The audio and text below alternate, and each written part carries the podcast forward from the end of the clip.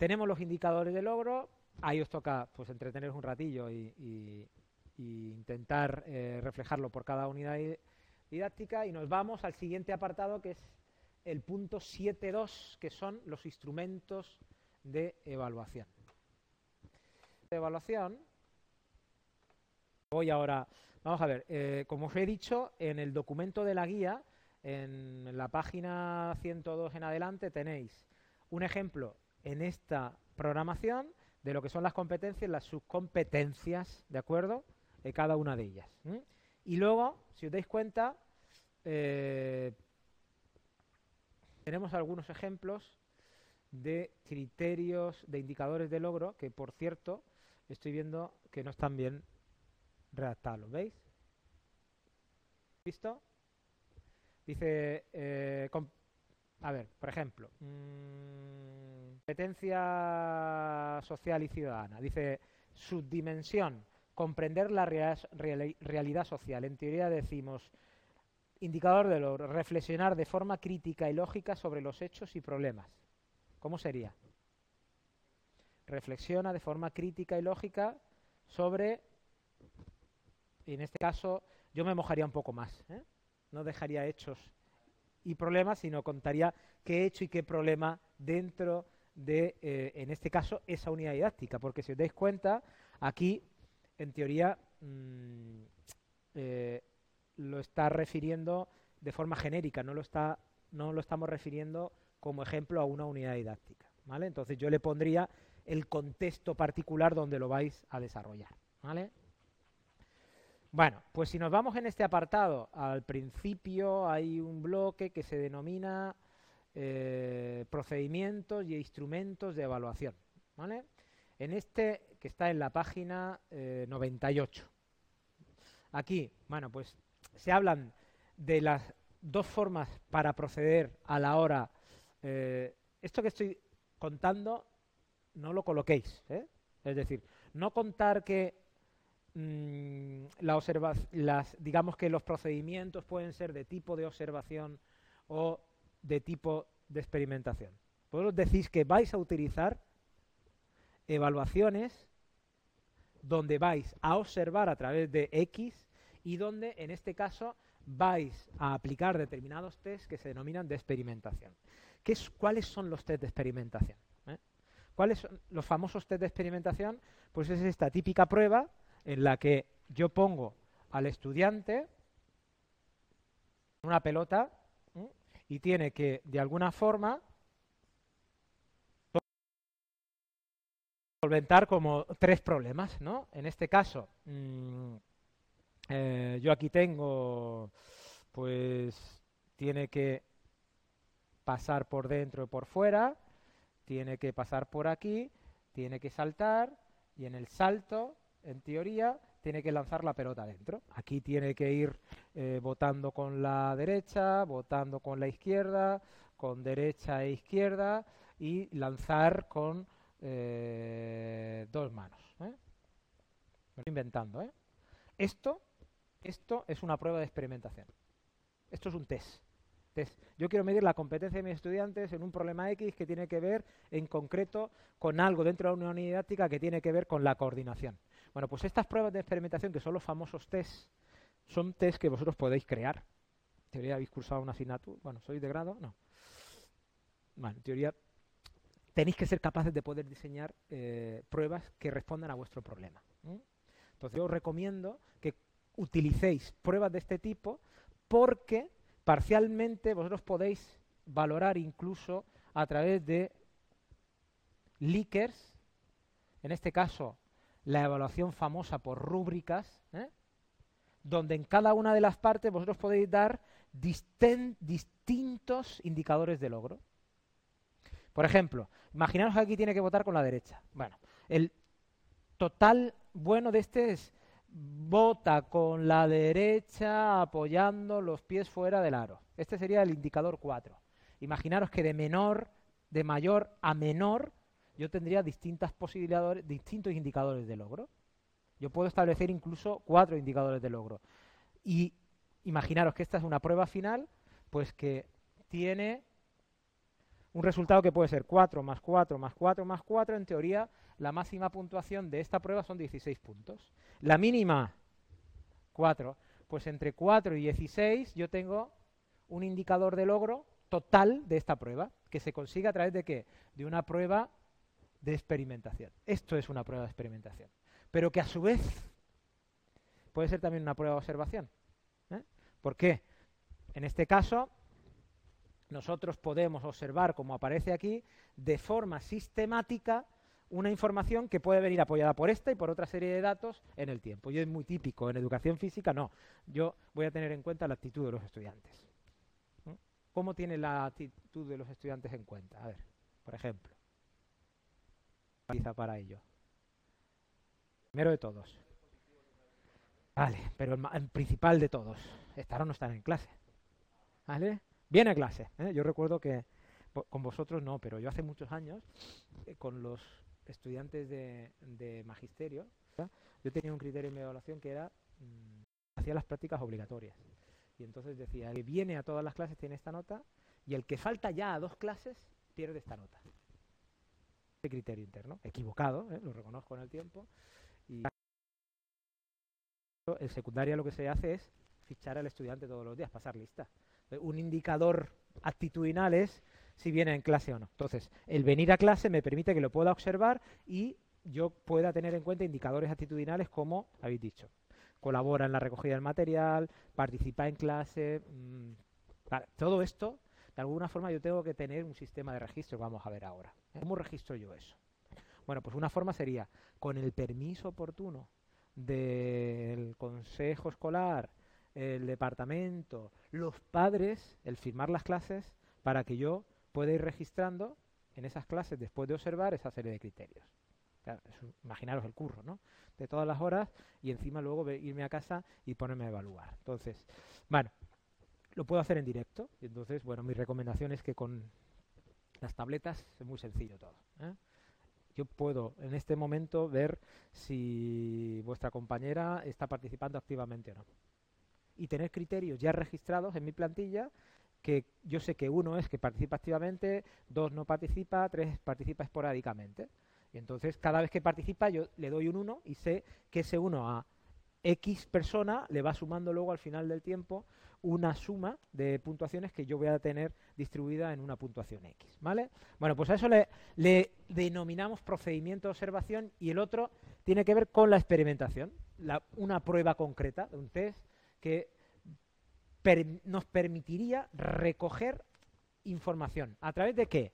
Pues de instrumentos. Y aquí tenéis bueno, pues una cantidad de instrumentos que no están todos, lógicamente, pero sí que podríais mm, mencionar en vuestro apartado de evaluación para confirmar que vais a recoger información de los estudiantes a través de qué?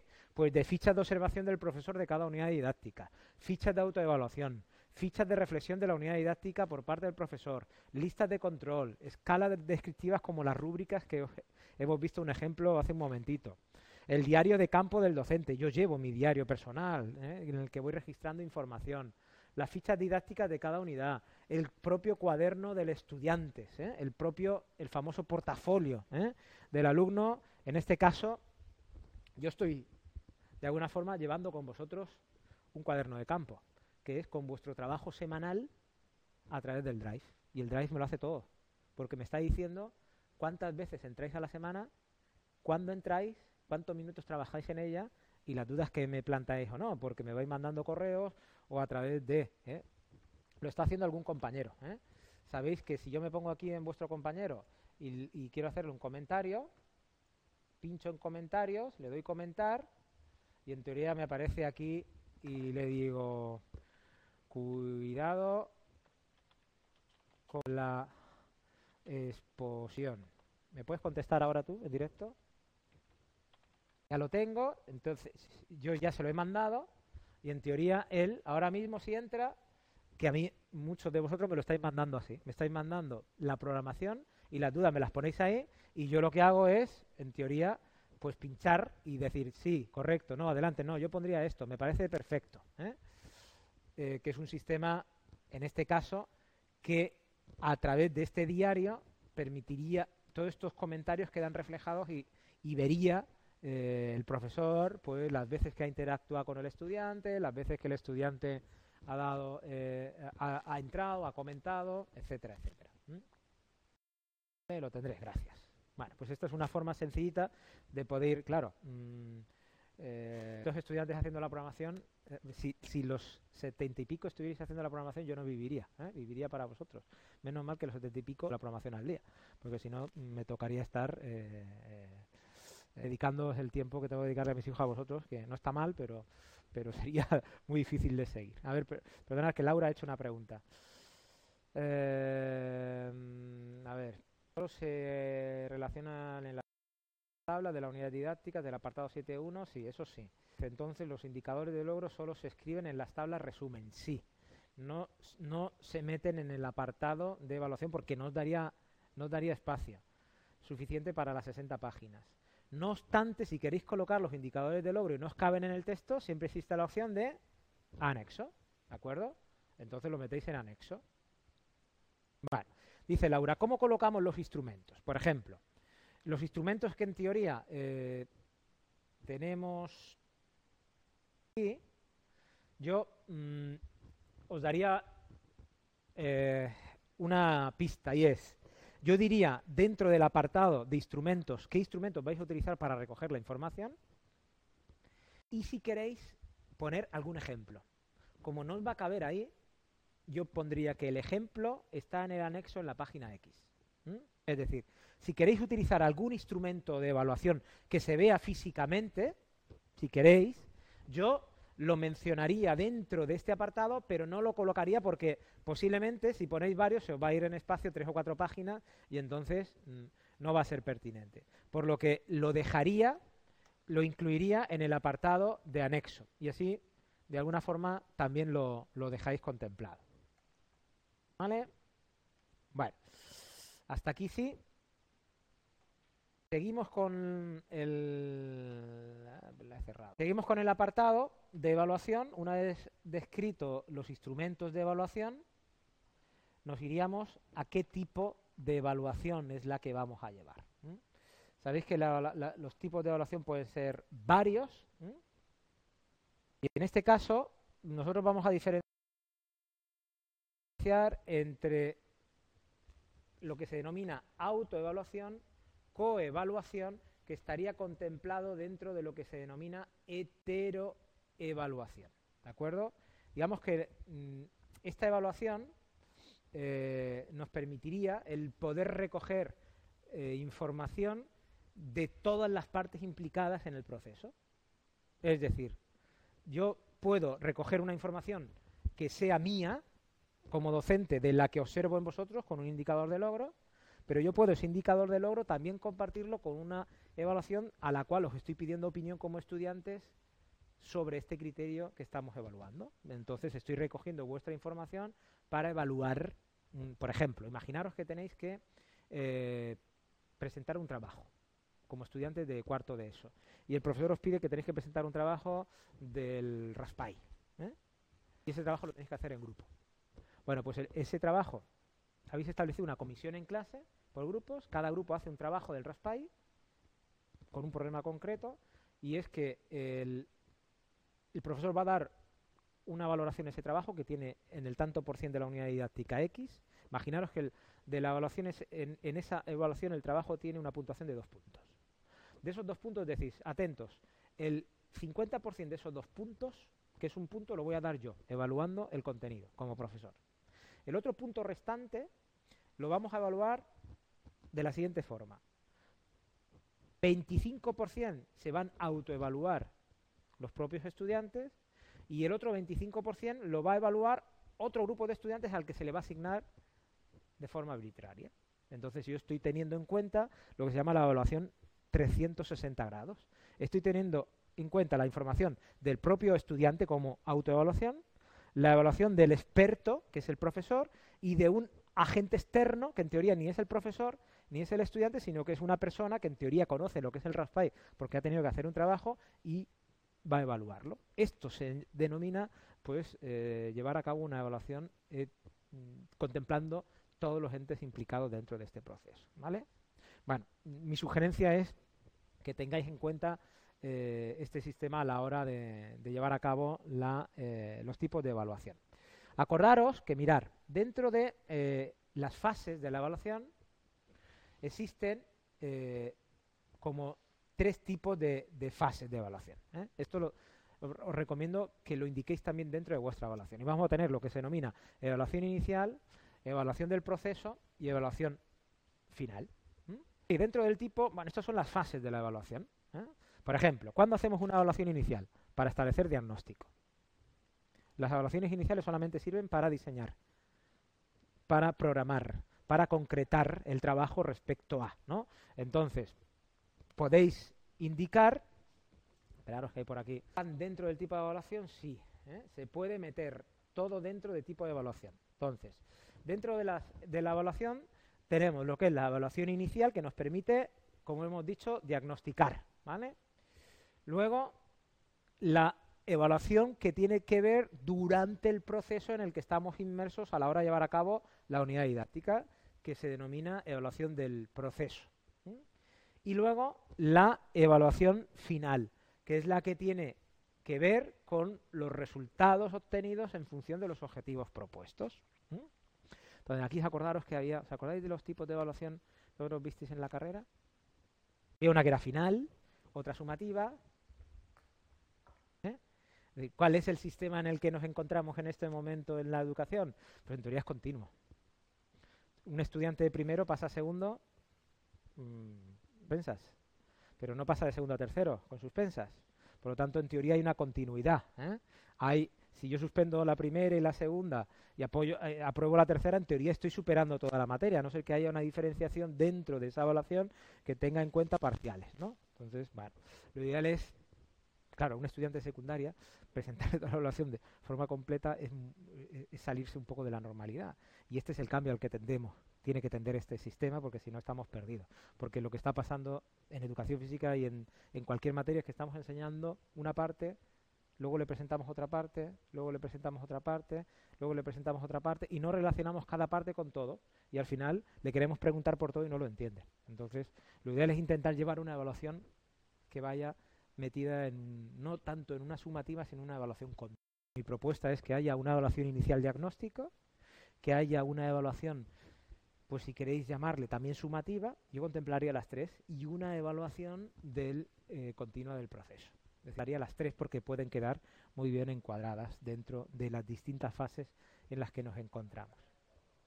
inicial diagnóstica, sumir proceso, a la final, mm, eh, yo siempre he sido contrario a la evaluación final, porque no hay una evaluación final, es decir, eh, el final, aunque el final puede ser una parte de algo. ¿eh?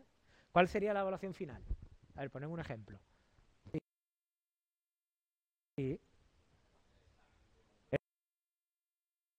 Es decir, una evaluación final de una unidad didáctica es un examen, una, prueba experimental de este tipo, ¿no? Es decir, si yo sustento toda la evaluación de esa parte en este, en esta prueba, esto sería la evaluación final. Por ejemplo, el montaje de la coreografía, mm, esto podría ser una evaluación final, pero claro, esa coreografía tiene que tener unos criterios, unos indicadores de unos criterios de evaluación que se concretan en unos indicadores de logro que son los que te van a permitir a ti saber qué es lo que tienes que medir. Eso podría ser una evaluación final de una parte, sí.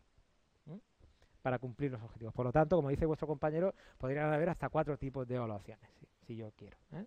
Yo no describiría, como os he comentado muchas veces, conceptualmente qué consiste cada evaluación, sino integrar la propia descripción dentro del objetivo que perseguís con vuestra programación. ¿eh? Esto tiene que ver mucho también con la intención educativa. Tiene poco sentido, tiene muy poco sentido, hablar de una aplicación activa dentro de vuestra propuesta y con una metodología activa y decir que utilizáis solamente evaluación final. Tendría poco sentido ético ¿no? A la hora de presentar un programa donde, donde decís que exclusivamente os vais a apoyar en una evaluación final. Bueno, vamos a ver. Yo no concretaría por unidades didácticas, porque si no os podéis volver locos. Vamos a ver, por poderlo hacer lo podéis hacer perfectamente. Y empiezas unidad didáctica 1, y empiezas tipo, ¿qué, ¿qué evaluación voy a llevar? Y, apoyándome en esos indicadores de logro. Eso sería lo más fácil, pero sería lo más costoso en tiempo y no sé si os va a caber. ¿eh? Podría meterlos en anexo. Mi sugerencia es que lo hagáis de forma genérica. ¿eh?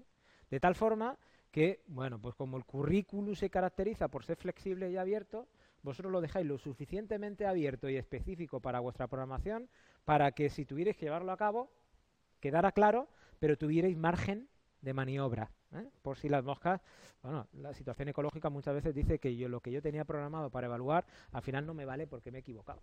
Entonces tengo que poder rectificar en ese momento y a lo largo de un proceso mm, modificarlo. Entonces, mi sugerencia es que lo, evaluéis o describáis la evaluación de forma genérica, no concretamente por unidades didácticas. Esta es un poco la, la perspectiva. Yo me arriesgaría a poner un ejemplo de evaluación. ¿Cómo? Nos vamos al siguiente punto que se llama criterios de calificación, ¿no? Y entonces, en este apartado de criterios de calificación, apartado de criterios de calificación, sería la posibilidad de hablar de lo que se denominan criterios generales o criterios específicos. ¿De acuerdo? A ver, no, equivoquéis eh, mm, los criterios mm, de calificación con los criterios eh, ponderados a la hora de desarrollo de, evaluar las competencias. En este caso, sabéis que nuestro sistema se apoya en un criterio de calificación que va desde 0 hasta 10, ¿eh? siendo 10 el sobresaliente y 0 insuficiente, pasando por en la etapa secundaria por lo que es la calificación de suficiente, por lo que es la calificación de bien y por lo que es la calificación de notable. Bueno, esto de alguna forma en vuestra programación tiene que quedar reflejado, que es... Tírale, no, no pares, tírale, suéltalo porque si no es peor. ¿Qué es un insuficiente? ¿De dónde a dónde va el suficiente? ¿De dónde a dónde va el bien, el notable y el sobresaliente?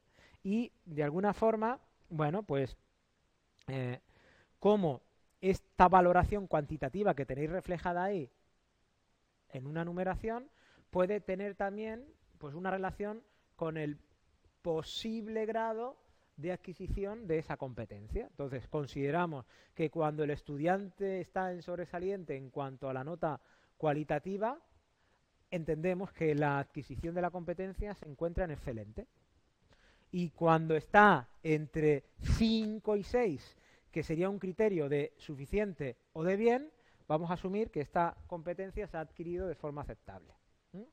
¿Vale? Entonces, bueno, pues de alguna forma esto mm, puede ser válido para vosotros o podéis modificarlo. ¿eh? Hay sistemas de evaluación, por ejemplo, aquí eh, vosotros igual habéis pasado por alguna materia en el que el, aprobado no era el 5, sino que era el 6 para tener superada la materia. Entonces, esto depende claramente de qué, digamos, criterio de calificación utiliza el docente. ¿vale? Bueno, pues vamos a ver qué estarían contemplados dentro de los criterios generales y cuáles estarían contemplados dentro de los criterios específicos de calificación.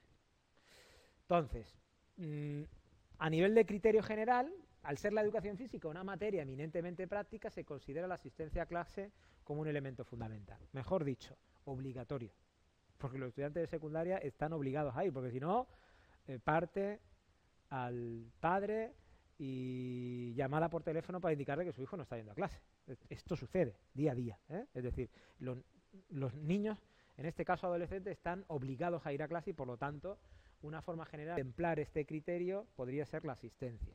¿Vale? Entonces, bueno, mm, establecer ahí cuando no viene qué tiene que hacer, si tiene que justificar eh, la no asistencia porque ha ido al médico, si esto tiene que venir firmado por el padre, si tiene que venir firmado por la asistencia, el certificado de asistencia al médico, si esto va a tener una valoración negativa, si va a reducir, es decir, de alguna forma ahí tienen que quedar reflejados todos estos elementos que, bueno, pues permitirá al estudiante conocer esos criterios de calificación, calificación perdón, en los que os vais a apoyar.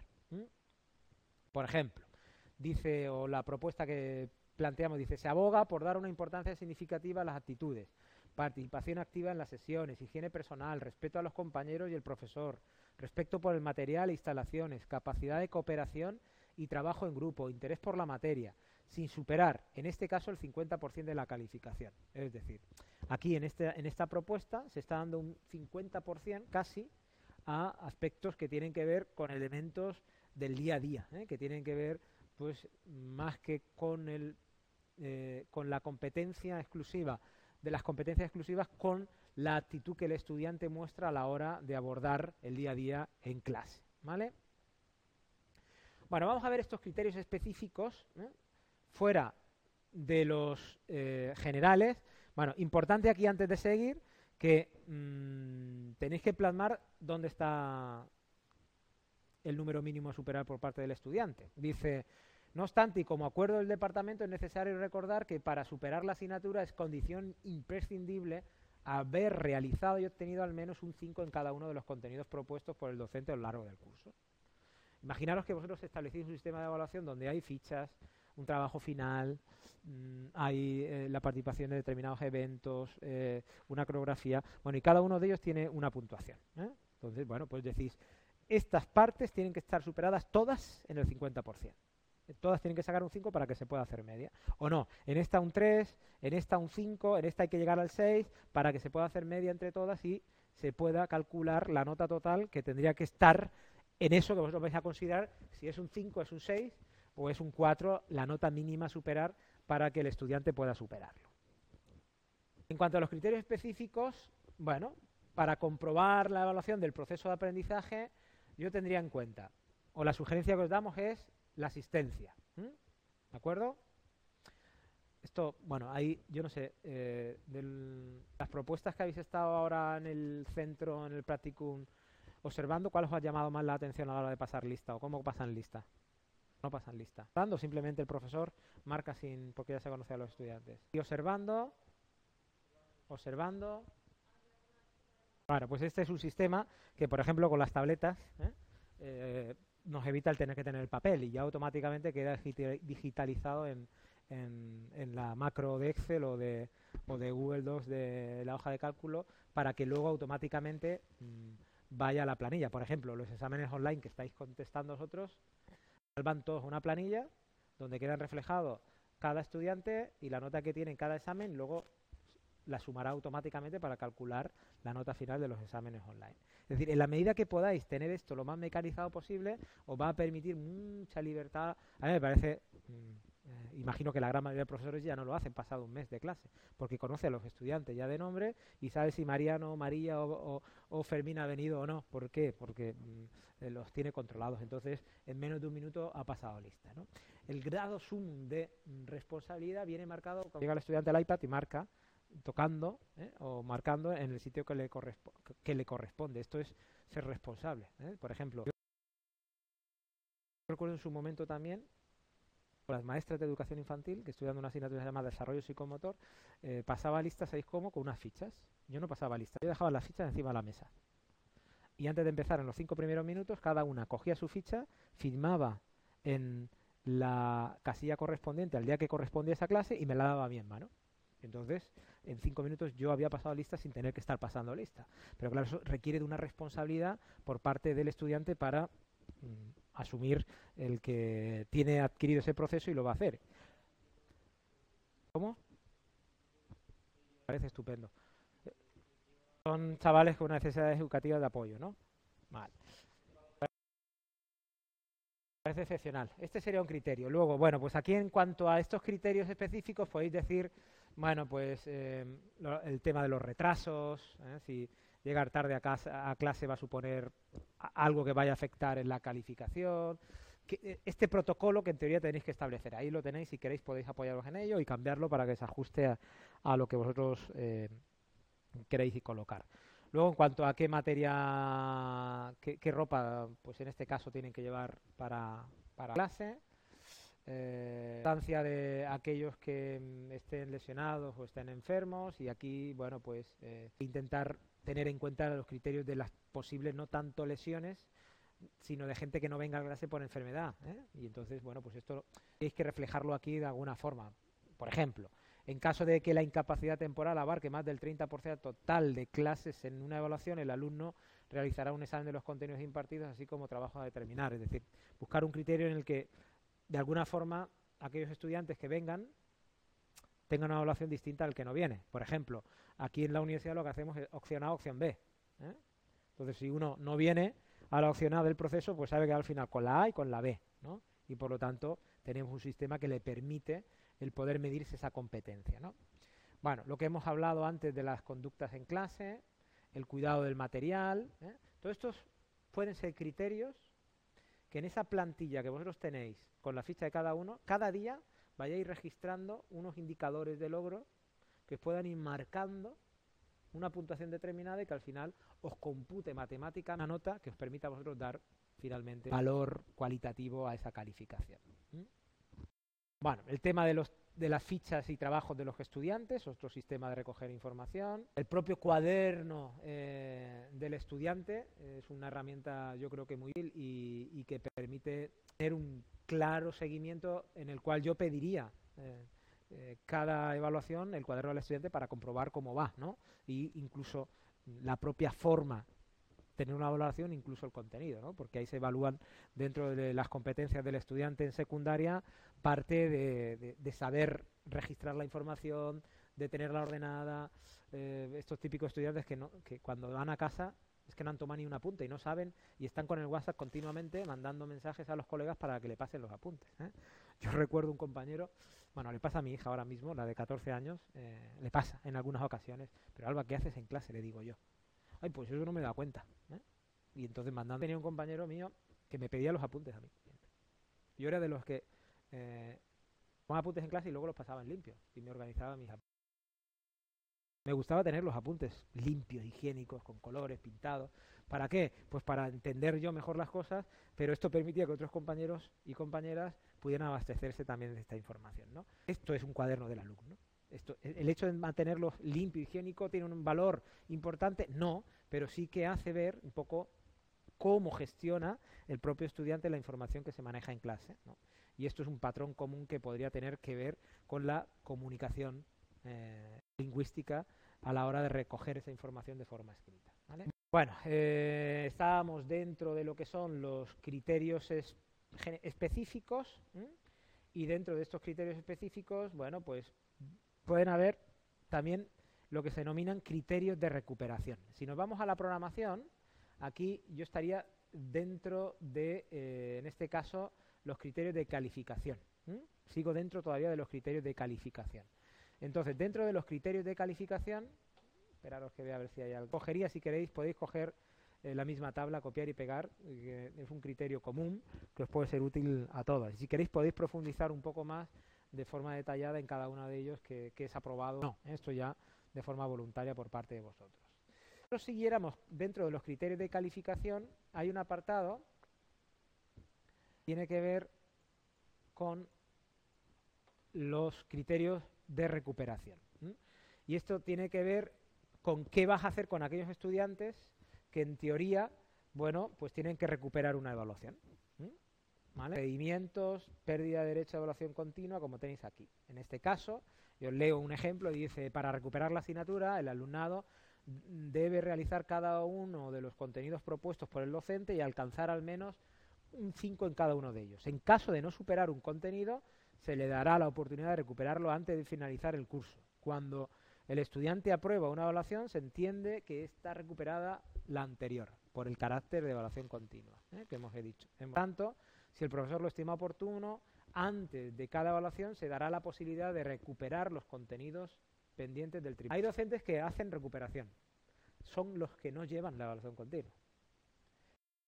Llevan la evaluación continua, asumen si aprueba la segunda evaluación, la primera la tiene superada. Si los contenidos van incorporándose de forma integrada, ¿no? Pero por desgracia, nuestro sistema no tiene todavía un sistema de evaluación continua en todo. Lo que hace es recupera información, quítatela de la cabeza para centrarte en la otra. Y esto es un poco, bueno, pues ahí, ahí me coges. Es decir, ¿qué hacemos, por ejemplo, en matemáticas, no? ¿Qué medida podemos encajar una evaluación continua? Bueno, pues yo creo que podría haber una parte que fuera continua. ¿Qué? porque creo que ganaría el propio estudiante.